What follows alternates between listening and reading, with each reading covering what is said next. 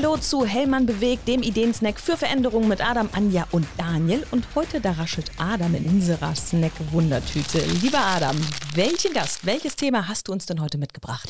Ja, raschel, raschel, raschel. Heute habe ich tatsächlich äh, Peter Götting mitgebracht, äh, Niederlassungsleiter in Emstec. Und wir reden heute mal über das Thema Ergonomie im gewerblichen Bereich, was ein sehr herausforderndes Thema ist.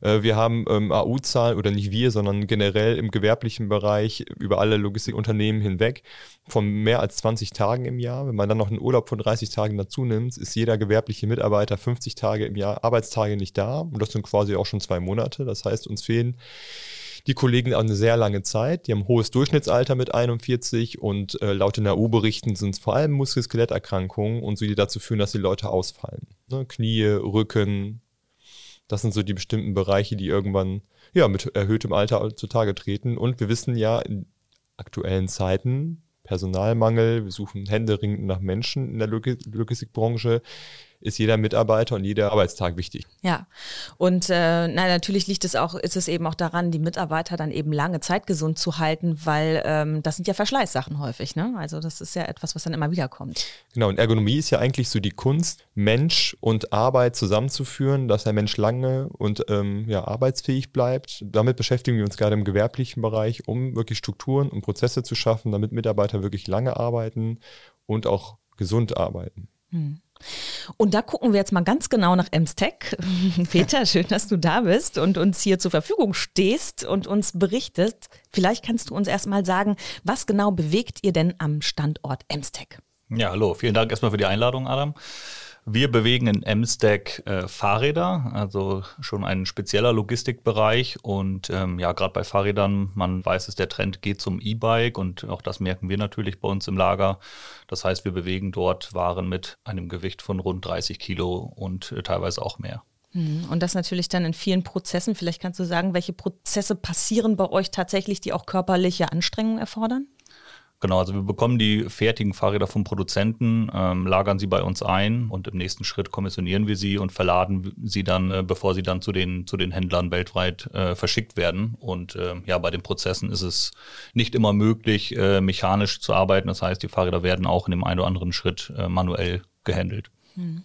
Hast du bei Kolleginnen und Kollegen da schon mal so am Rande, wenn du auf der Fläche bist, was mitbekommen, dass die hier ihr ein oder anderes Zipperlein haben, was eben mit Muskelskelett zu tun hat?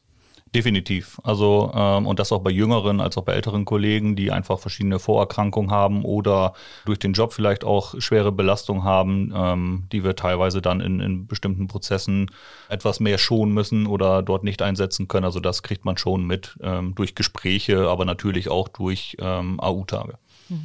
Wir wollen gleich mal ganz genau über ein Ergonomieprojekt sprechen, was ihr in Emstech gemacht habt. Aber bevor wir da en Detail reingehen, möchte ich einmal an den Anfang dieses Projekts gucken. Denn da haben die Mitarbeiterinnen und Mitarbeiter von dir, Peter, eine Art Fragebogen ausgefüllt und konnten angeben, wo sie denn schon mal Probleme gehabt haben. Und vielleicht kannst du da mal so ein bisschen drüber berichten. Genau, also die Mitarbeiter durften ankreuzen oder konnten ankreuzen, wo sie schon mal ähm, Schmerzen hatten und, und in ähm, welcher Häufigkeit. Und äh, gerade Schulter, Ellbogen und, und Lendenbereich wurden da häufiger angegeben und hat da gezeigt, dass durchaus auch unsere Mitarbeiter äh, bestimmte Bereiche haben, wo schwere Belastung stattfindet und sie es auch merken. Okay. Dann lass uns doch mal genau in dieses Projekt reinschauen. Adam, wie ist es zustande gekommen? Ja, also wir machen ja die Gesundheitsanalysen, sehen tatsächlich auch, wo wir Potenziale haben und dann sprechen wir Führungskräfte an, gerade mit dieser Fahrradverladung, da haben wir schon mal Impulse bekommen, dass das eine sehr händische Arbeit war und auch sehr anstrengend ist, wie Peter vorhin gesagt hat. Und wir haben einfach geguckt, Mensch, wie, wie können wir das den Mitarbeitern erleichtern? Ne, wir wissen, dass wir den Job attraktiver machen müssen, wir müssen auf die Menschen eingehen und äh, wir müssen auch irgendwie Prozesse und Strukturen schaffen, damit die auch einfach gesunder, gesunder arbeiten können. Und da war Peter ähm, eigentlich ein sehr offener Mensch, der gesagt hat, Mensch, Adam, wenn du eine Idee hast, lass uns zusammen drauf gucken. Und äh, wir haben einen externen Dienstleister engagiert bei uns, der einfach eine gute Analyse gemacht hat, der auf der Fläche war, mit den Leuten gesprochen hat, der sich erstmal ein Bild selbst gemacht hat, und dann haben wir gemeinsam überlegt, was kann man am Standort tun. Vielleicht kann Peter gleich mal so erzählen, was so äh, die einzelnen Maßnahmen waren, tatsächlich aus seiner Sicht und äh, welche Herausforderungen tatsächlich auch mit eine Rolle gespielt haben. Aber so haben wir gestartet. Okay, ja, vielleicht, Peter, können wir da direkt weitermachen. Was mich da äh, interessieren würde, ist, dieser Dienstleister, der von außen kam, was genau hat er mit euch gemacht? Erstmal ganz wichtig, wie Adam gerade gesagt hat, es war eine, eine Analyse. Also er hat gesagt, ich brauche dich erstmal gar nicht äh, als Niederlassungsleiter. Ich brauche nur die Erlaubnis, auf die Fläche zu dürfen. Und er war zwei Tage unterwegs. Adam, äh, Adam war am Anfang auch noch dabei und jemand aus dem Projektteam. Und er hat sich wirklich zwei Tage Zeit genommen, um äh, jeden Prozess zu analysieren, um mit den Leuten zu sprechen, um diese Befragung zu machen, um auch Fotos für dann die interne Dokumentation zu machen ähm, und hat sich erstmal angeschaut, was haben wir für Prozesse und was sind körperliche Risikoprozesse. Mhm. Das war der erste Schritt. Im nächsten Schritt haben wir dann den ersten und, und war auch nicht der letzte Gesundheitszirkel abgehalten. Das heißt, er hat seine Ergebnisse vorgestellt und äh, Teilnehmer waren dann neben Adam und mir auch ähm, Kollegen natürlich vom Standort, also Führungskräfte und auch aus jeder Schicht Mitarbeiter, die äh, sich dann dieses ähm, Ergebnis und die erste Analyse angehört haben. Und ähm, dann hat Matthias erstmal erste Vorschläge gemacht ähm, oder uns dann spezifisch gefragt bei diesen Risikoprozessen, was können wir da machen. Hm? Um Matthias ist der Dienstleister gewesen, von dem wir ja, sprachen. Ja. Mhm. Okay. Mhm. Genau. Und so haben wir dann zusammen drauf geschaut, was, äh, was können wir machen und sind da so vorgegangen, dass wir geguckt haben, was können wir organisatorisch erstmal ändern, ähm, was können wir vielleicht auch am Prozess ändern, damit der gar nicht so stattfinden muss oder damit der Mitarbeiter gar nicht diese und jene Bewegung macht. Das war so der, der erste Schritt, auch mit dem Kunden zusammen in die Analyse gegangen oder ihn mit reingenommen und zu sagen, hier und da könnt ihr uns auch entgegenkommen und, mhm. und die mhm. Räder anders packen, anders verladen, damit wir sie nicht so umständlich oder so schwer ähm, rausnehmen müssen. Und als nächster Schritt war dann neben dem organisatorischen natürlich auch die Betrachtung, was können wir was können wir eigentlich technisch machen oder was können wir auch personell machen an der Ausrüstung? Technisch heißt, wir haben geschaut, was können wir vielleicht, was wir heute noch nicht mechanisch bewegen an Fahrrädern, was können wir mechanisch bewegen?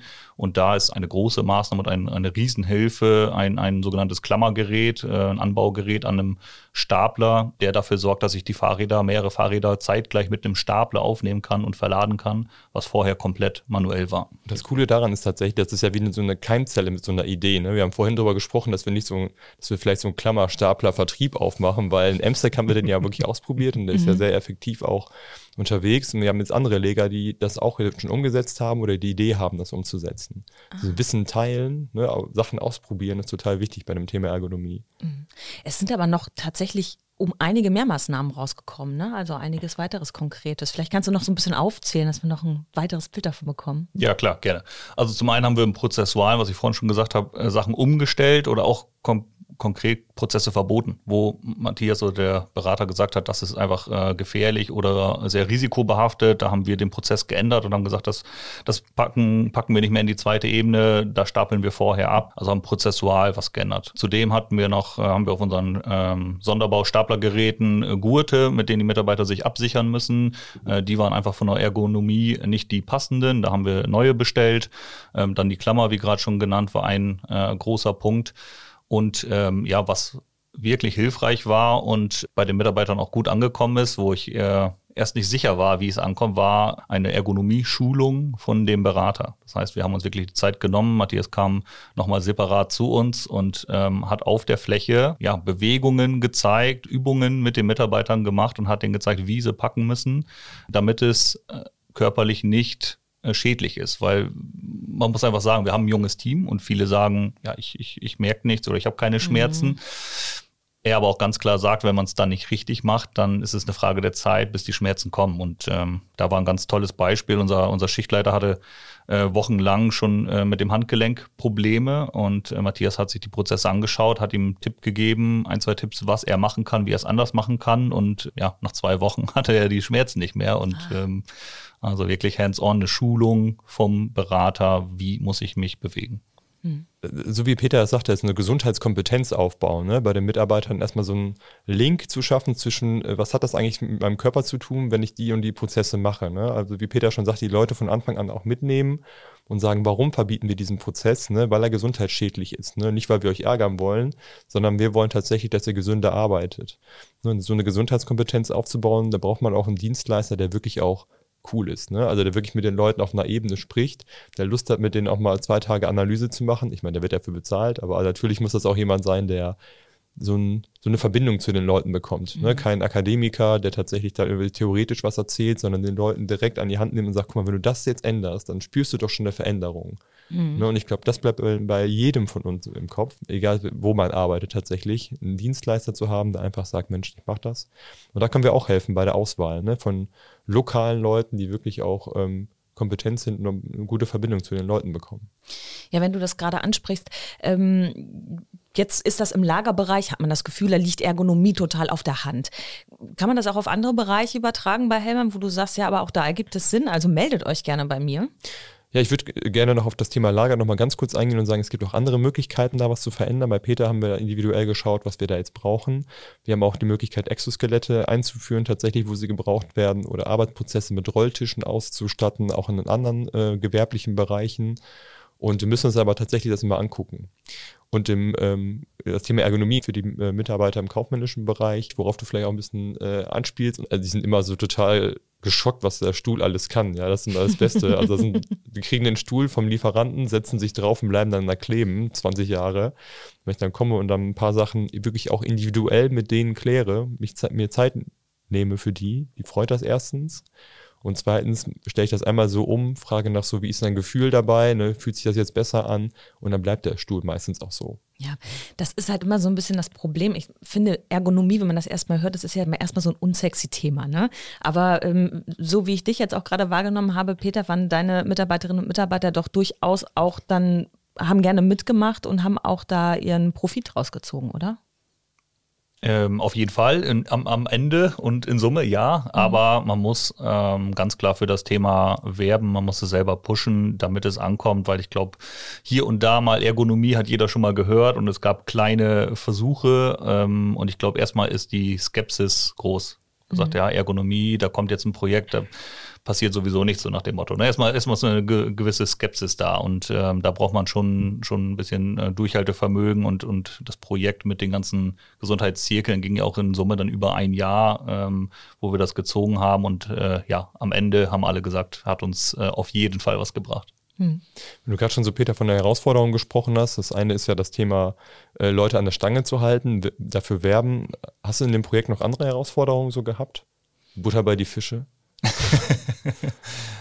Also das war tatsächlich äh, eine große, äh, die Leute mitzunehmen, äh, ständig zu kommunizieren. Corona äh, kam noch dazwischen, weshalb sich das dann noch länger gezogen hat als eigentlich geplant. Ja, und äh, einfach Selbstdisziplin zu sagen, mir ist es das wert, jetzt nicht nur finanziell, sondern auch zeitlich, äh, die Zeit frei zu schaufeln. Man hat nie die Situation, dass ich jetzt Zeit ohne Ende habe und weiß nicht, was ich damit machen soll, sondern es ist immer Zeit, die ich mir frei schaufeln muss und das ist mit Sicherheit eine Herausforderung, die man dann als Führungskraft auch in der Hand hat, zu sagen, ich nehme mir die Zeit. Das wollte ich als letzten Punkt noch sagen, dass Ergonomie auch stark mit Führung zu tun hat. Also Menschen, die sagen, ich sehe einen Sinn darin, Menschen erstmal zu begleiten, bis sie selber auch erkennen, dass es gut wird. Da muss man Durchhaltevermögen haben, wie Peter schon sagt. Am Ende waren alle zufrieden. Währenddessen musste man die Leute so ein bisschen zu dem Thema motivieren. Ne? Und das ist, glaube ich, auch eine starke Führungsaufgabe. Mhm. Aber im Endeffekt hat es sich gelohnt. Definitiv.